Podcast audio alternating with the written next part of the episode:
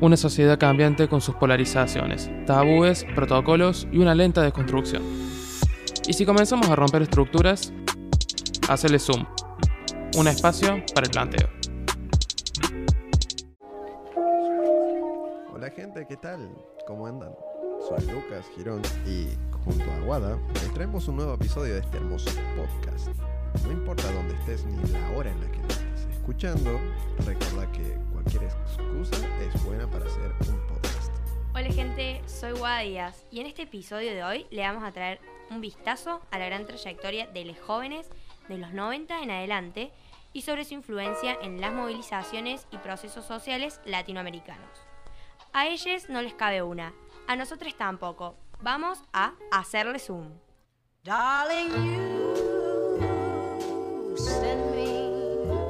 A partir de lo ocurrido hace unos meses en Colombia, creemos importante crear un disparador para la reflexión sobre cómo estas problemáticas nos interpelan y qué rol tomamos como jóvenes en procesos de cambio, revolución y lucha a nivel latinoamericano. Claro, como bien decís, en Colombia, el abril pasado se dieron una serie de manifestaciones sociales que evidenciaron el malestar y el descontento de la sociedad colombiana. ¿Por qué? Por la reforma tributaria planteada desde el gobierno de Iván Duque. Destaquemos también que, como siempre, quedó en evidencia el abuso de las fuerzas policiales que intentaron silenciar a los manifestantes.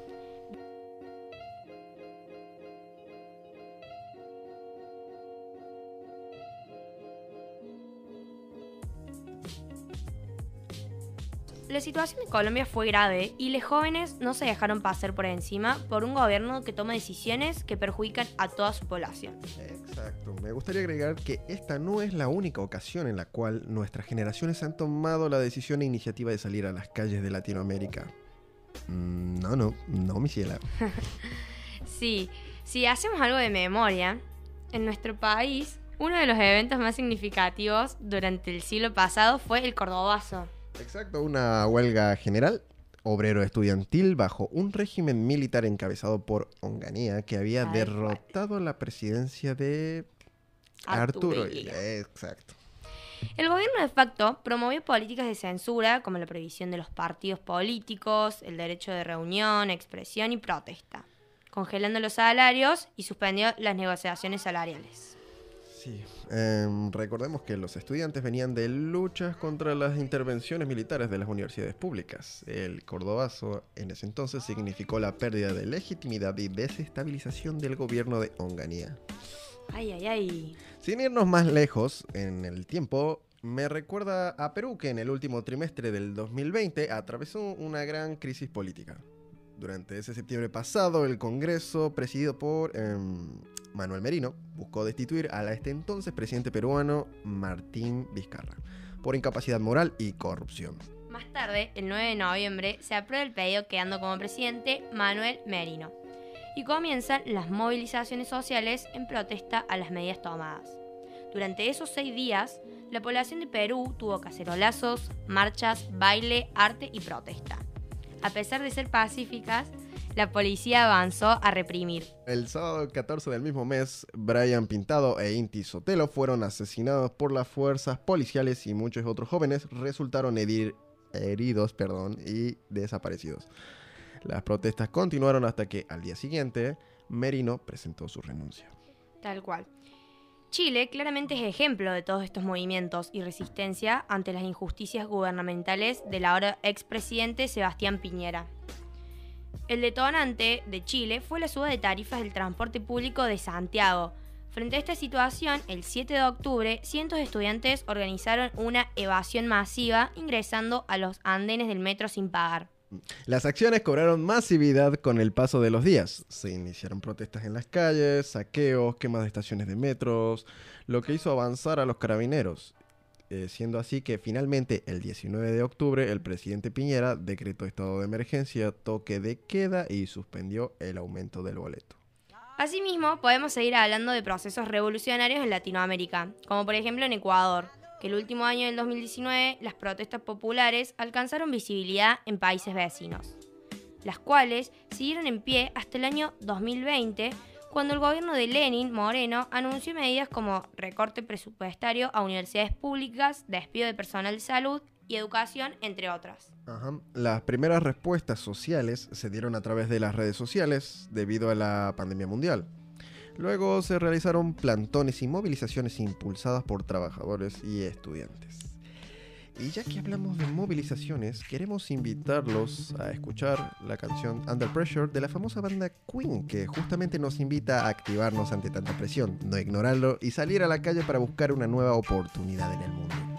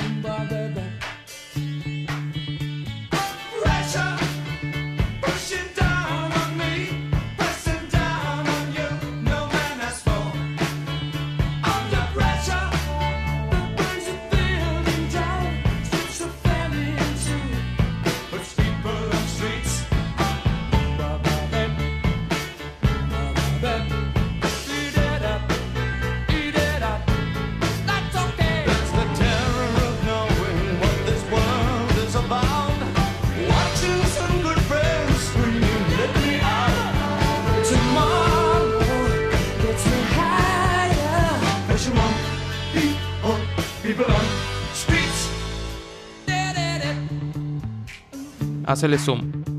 Un espacio para el planteo. Hola, ¿cómo están? Hoy tenemos a una entrevistada, Maru Sánchez, licenciada en Trabajo Social y, coordinadora nacional de Juventudes de Libres.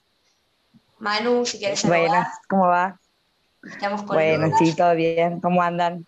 Excelente. Bueno, yo soy Maru, eh, Mariana Sánchez Malo, pero me conocen como Maru. Eh, tengo 31 años, soy riojana, pero vivo en Córdoba hace ya bastantes años. Eh, empecé a participar activamente en la política, sobre todo yendo a los barrios populares en Córdoba, a conocer otras realidades. Ahí pude, de alguna manera, reflexionar sobre la necesidad de, la participación eh, después, bueno, también participé en la militancia universitaria, eh, fui presidenta de la Federación Universitaria de Córdoba, fui conciliaria en el Consejo Superior eh, y bueno, y actualmente soy licenciada en Trabajo Social y estoy coordinando el Frente de Jóvenes de Pie nacionalmente, que es una organización juvenil dentro del Partido de Libres del Sur y también coordino los diferentes frentes de, juventudes de acá de Córdoba. Tal cual un mucho trabajo. Qué lindo, a mí realmente me interesa también un montón, es muy lindo lo que haces y estar activamente político es... Bien, eh, ¿cuál fue tu, motivo o tu origen para ser activista? Eh, cuando, cuando pienso en eso, creo que, digo, hay, como, creo que no sé si hay una razón, creo que son como muchas, pero principalmente yo cuando vine de Córdoba, de, vine de La Rioja a Córdoba, lo primero que pensé... Eh, fue en esto, ¿no? De la, necesidad ah, primero individual, pero después también colectiva, como de transformar, o sea, de, ver una realidad que es injusta y decir, bueno, tengo que hacer algo con eso. Eh, como les contaba, yo empecé yendo a los barrios a hacer apoyo escolar y, también, bueno, recreación con niños y niñas jóvenes en los barrios populares de Córdoba y cuando conoces esa realidad y después te vuelves a tu casa, eh, decís, bueno, hay algo que hacer con esto, digamos, no, no, me, no me basta con solo venir, eh, poder dar por ahí una mano, sino entender que, que involucrarse y participar activamente y políticamente eh, es una herramienta eh, concreta de transformación. Entonces, a partir de ahí como fue muy difícil pensarme por fuera de eso, o sea, creo que es parte ya de un proyecto de vida, digamos, de cómo uno se piensa en, en, bueno, cómo se piensa en el presente, en el futuro, digamos, no sé si me imagino que esto es algo que hago por un vamos cada uno. Totalmente, totalmente, de los distintos lugares, porque así como, bueno, en su momento fue la, en la universidad y transformar desde ahí, hoy es afuera, pero siempre pensando que, que, bueno, que a partir de ahí es de donde yo me miro a mí misma y de donde me defino también como persona. Tal cual. Mente y corazón unidos, eso es algo que hace falta siempre y está genial. Ahora, ¿hay alguna manera de que resumidamente puedas dejar un mensaje, ¿qué crees que inspiraría a gente a hacer lo que vos haces y a mejorar el mundo desde su lugar? Sí, eh, en general me siempre creo que como que las motivaciones eh, de cada uno, de cada una, son como muy eh, particulares, pero sí creo que de alguna manera entender que, que no hay salidas mágicas, digamos, o que no hay posibilidad de construir otras realidades o otros futuros si nosotros se los dejamos a otros, digamos. Creo que hay una parte de, es lógico que los jóvenes y las jóvenes eh, tengamos una mirada muy crítica sobre la política, sobre algunos procesos de participación, porque bueno, siempre han habido partidos tradicionales con los que por ahí no acordamos o no acordamos con la, con la imagen que tenemos construida sobre lo que significa hacer política o sobre lo que significa eh, participar o involucrarse, pero necesariamente creo que mm, no hay manera de pensar otro mundo posible eh, con, con, las condiciones que, nos, que soñamos o que nos gustaría, o un mundo no solamente para nosotros, sino para las generaciones que vengan, si no participamos, si no nos involucramos, digo, podemos estar generando cosas muy copadas, pero que, o sea, el juego en el que vivimos es el juego de la democracia y si nosotros no nos involucramos desde ahí, los que van a tomar las decisiones siempre van a ser los mismos. Entonces, creo que eso a mí me, a veces, digo, todos nos bajoneamos y decimos, bueno, no, no hay chance, acá este mundo y este país, esta región la van a seguir siempre gobernando lo mismo de siempre, pero también eso cuando me bajoneo después pienso a quién le estoy dejando en las manos mi futuro y el futuro de, del mundo en el que vivo, y yo creo que no se lo quiero delegar a nadie. Eh, entonces, desde ahí me parece que está bueno pensarlo. Sí, la verdad que como ese punto planteado es interesante, ¿no? Eh, ya que nos interpela a todos, porque es sumamente importante. ¿Y mm, hace cuánto decías que estás activamente política? Desde el 2009, ¿no? 2009, sí, que empecé, o sea, bueno, como que creo que si miro mi pasado, toda mi vida de alguna manera me estuve eh, de, alguna manera participando, pero sí puedo como encontrar ahí como una bisagra, digamos, en la que efectivamente empecé a participar y sobre todo más políticamente, no solo desde lo social, ¿no? Perfecto. Qué bueno, Maru. ¿Y una palabra que te defina, defina lo que haces y el por qué? ¿Alguna palabra que se te venga a la cabeza? Creo que sí, se me viene amor, porque... Mm, amor. Creo que amor en, un montón de sentidos, o sea, amor a uno, a una, a uno mismo, en, relación a cómo se piensa, y amor también por, por, lo colectivo, amor por la gente, por el pueblo, digamos, amor por lo que creo que no hay manera de pensarse eh, queriendo transformar algo si uno no, no ama, digamos, ¿no? el lugar donde vive, si no ama eh, los espacios que habita. Eh, creo que además porque por momentos no, es siempre hermoso y idílico y bello, muchas veces eh, es difícil, hay mucha frustración, entonces creo que eh, el amor es eh, lo único que efectivamente hace que una se mantenga constantemente pensándose en ese, en ese proceso, que, es lo que te motiva para decir a veces cuando no tenés ganas, cuando te bajoneás, cuando te frustras, bueno, acá estoy, digamos, y por esto eh, me parece que esa sería la, palabra. Eso es demasiado inspirador. Creo que creo que no hay nada más humano. O sea, yo me imagino escuchando este podcast luego y escuchar a alguien tan humano y que tiene tanto para dar es realmente inspirador. Y contame, ¿crees que crees que podrías eh, identificar todo este, este movimiento, esta energía, este sentir con una canción? Eh, siempre fui como, me cuesta mucho eh, sintetizar, digamos, como decir, bueno, es esto, es esta canción o es esta expresión artística, pero eh, siempre ha habido mucha música que creo que es inspiradora y además que representa mucho de lo que como un montón de jóvenes o militantes hacemos o hacen, eh, pero sí creo que en el último tiempo, eh, sobre todo en esta, eh, eh, o gran ola de feminismo que hubo en esta última etapa en, nuestro país, que es, increíble y se te ha puesto todo, creo que la, la, canción de Nati Peruso, Coraje, es como una canción que mm, quizás tomó una, em, tomó una dimensión que ni siquiera sé si ella lo, lo, pensaba desde ahí o que no sé si ella pensó que era inspirador en ese sentido, pero sí es inspirador para nosotras por lo menos sobre todo las mujeres, ¿no? Hacele zoom. Un espacio para el planteo. Hola a todos, soy Cami y paso a presentarles la columna de este episodio. Activistas trans ganando visibilidad a través del arte. En consecuencia de lo ocurrido en Colombia, activistas trans pusieron el cuerpo en las marchas. Protestaron con un baile bowing, un estilo de baile de resistencia que ayudaba a dar visibilidad desde el arte. Para quienes no saben, el bowling tiene raíces en los salones de baile de Nueva York. En los años 80, donde no había lugar para las comunidades queer negras y latinas, surgió este estilo de baile como grito de visibilización. 40 años después, este arte mantiene su ímpetu y sus objetivos.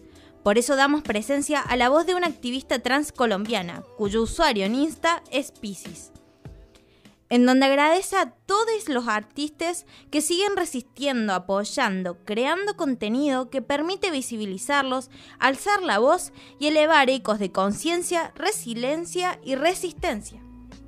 Y agrega que lucha por lo justo, por la verdad y el amor.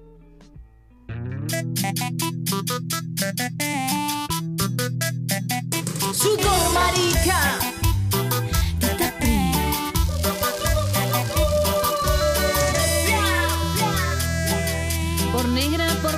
por puta y mujer, por ser amenaza para esta teocracia. Toda esta miseria no puede durar si late el deseo de vivir en paz. Sucia desbocada, que tiemble la tierra de piba con ganas y acabar bien pronto con estas violencias. Vamos a cortar con tanta indiferencia.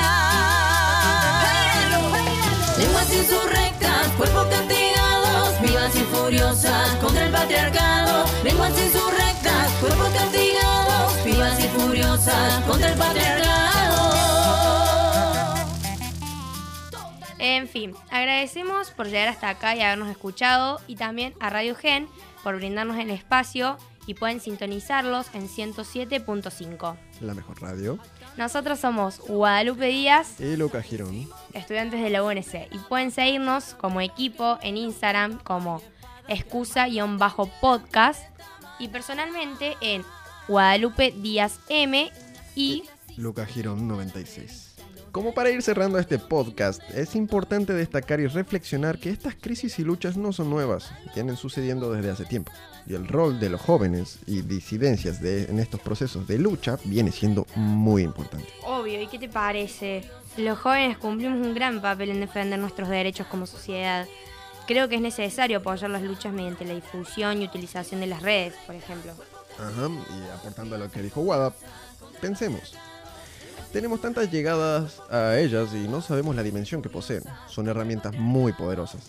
Mínimamente podemos ayudar visibilizando estas problemáticas en nuestras redes y así concientizar a los demás. Y como dijo Nelson Mandela, ser libre no, es solo deshacerse de las cadenas de uno, sino vivir de una forma que respete y mejore la libertad de los demás. Nos vemos, gente. Besos. Ah. Nos despedimos con Shock de Ana Que lo Con la convicción que basta de robo. Tu estado de control, tu trono podrido de oro. Tu política y tu riqueza y tu tesoro. No, la hora sonó, la hora sonó. No permitiremos más, más tu doctrina del shock. La hora sonó, la hora sonó. La hora sonó, la hora sonó del shock. La hora sonó, la hora sonó del shock. La hora sonó, la hora sonó. Mi países solo ¿Quién tiene más, más, más acciones? Trozos gordos, poderosos, decisiones por muy pocos. Constitución pinochetista, derecho pues de hilando fascista. Golpista disfrazado de un indulto elitista. Cae la gota, cae la bolsa, la toma, se toma la máquina, rota la calle, no calle, la calle se raya, la calle no calle, debate que está ya Todo lo quitan, todo lo venden, todo se lucra, la vida, la muerte. Todo es negocio, bajo tu toldo, semilla, pascuala, me todo se tus monólogos, tus discursos incoloros. No ves que no estamos solos, millones de polo a polo, al son de un solo coro. Marcharemos con el tono, con la convicción que basta de robo. Tu estado de control, tu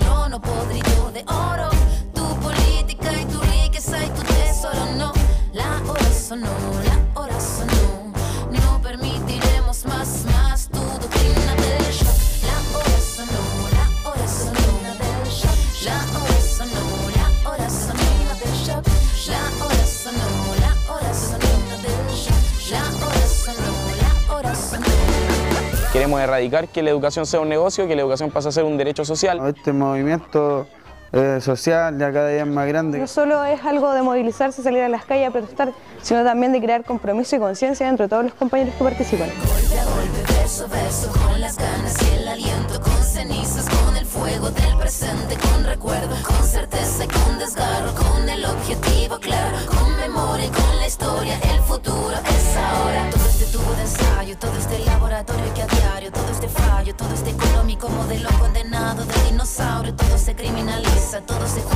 la noticia, todo se quita, todo se pisa, todo se ficha y clasifica,